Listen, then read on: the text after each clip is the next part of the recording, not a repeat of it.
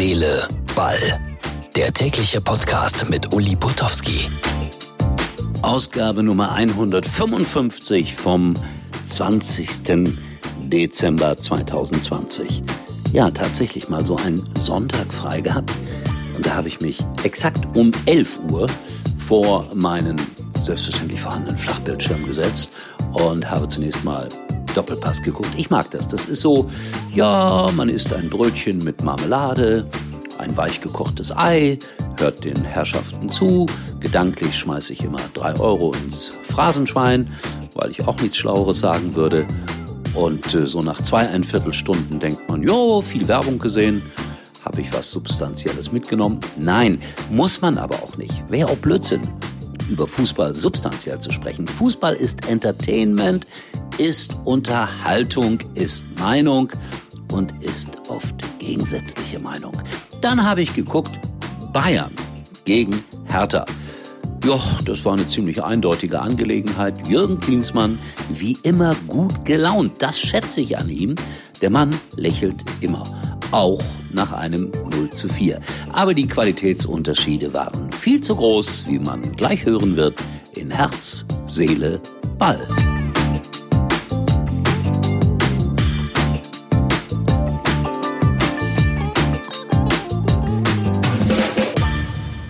Ich folge gedanklich nicht immer meinem Kollegen Marcel Reif, aber wenn er so etwas sagt wie, mach diesen Holland, jetzt nicht leicht zum Heiligen, dann bin ich auf seiner Seite. Also drei Tore geschossen, sicher ein Riesenspiel gemacht, aber man muss aufpassen. Das ist einigen anderen auch schon gelungen, dass sie in ihrem ersten Spiel ganz grandios gespielt haben und dann hat man sie untergehen gesehen. Das erwarte ich bei dem Norweger aber auf gar keinen Fall.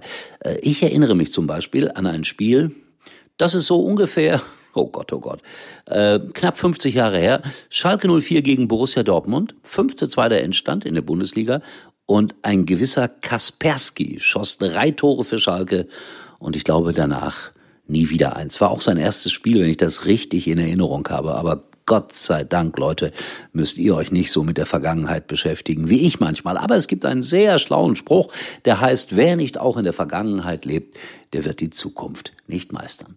In diesem Augenblick sehe ich gerade noch mal die Elfmetersituation für die Bayern. Was meint ihr?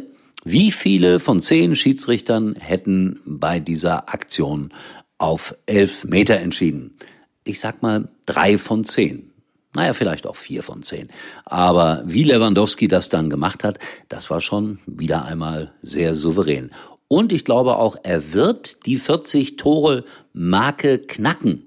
Das heißt also mehr als Gerd Müller schießen in einer Saison. Und das ist schon, Achtung, völlig neuer Satz, aller Ehren wert. Auch wenn ich mich hier sehr unbeliebt mache, ich glaube, dass der FC Bayern München am Ende dann doch noch deutscher Meister wird. Oder vielleicht doch Leipzig? Oder vielleicht doch Dortmund? Heute hat mir irgendjemand geschrieben, Schalke wird deutscher Meister. Junge, wo nimmst du dieses Wissen her? Mein Kollege Buschmann von Sky hat das auch behauptet, dass das möglich sein könnte. Und da sage ich als Schalker, immerhin siebenmaliger deutscher Meister, nein, nein, das ist nicht möglich. Aber Manchmal hat man ja schon Pferde vor der Apotheke kotzen gesehen. Dafür müsste ich jetzt drei Euro ins Phrasenschwein schmeißen, obwohl das da, glaube ich, noch nie jemand gesagt hat. Es ist alles sehr aufregend im Fußball. Und die Aussagen sind eigentlich auch alle relativ stereotyp. Aber Herr Streich war gestern Abend im aktuellen Sportstudio wieder die rühmliche Ausnahme. Wenn ihr das jetzt hört, müsste es eigentlich richtigerweise heißen vorgestern.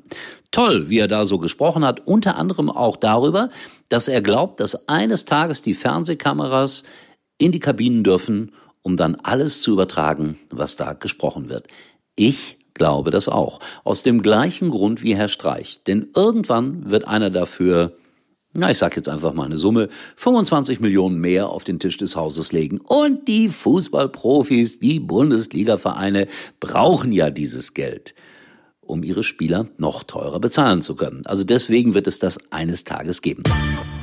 Am kommenden Samstag bin ich beim Spiel Freiburg gegen Paderborn für Sky und ich freue mich wieder ganz besonders Und ich freue mich wieder ganz besonders auf Christian Streich, vor allen Dingen vor dem eigentlichen Spiel, weil dann tauschen wir immer ein paar nette Sätze aus, beispielsweise über seinen Sohn, dem er gelegentlich Kinderbücher vorliest und äh, das ist dann wirklich sehr nett, dass er in der Lage ist, äh, auch so eine Stunde vor einem Bundesligaspiel nochmal zumindestens äh, einige Gedanken in eine andere Richtung zu schicken. Deshalb bewundere ich so sehr Christian Streich. Freue mich also auf das kommende Wochenende. So, euch allen äh, sage ich auch äh, einen, einen schönen Anfang in die Woche hinein. Äh, ich hoffe, ihr hört mal rein bei Herz, Seele, Ball. Äh, jeden Tag wie immer und liked auf unserer Facebook-Seite Herz, Seele, Ball. Diesen Satz soll ich und muss ich immer am Ende sprechen. Ich werde es mir irgendwann mal abgewöhnen. Ich verspreche es. So, in diesem Sinne, tschüss bis äh, ja, morgen täglich. Das ist unglaublich. Euer Uli.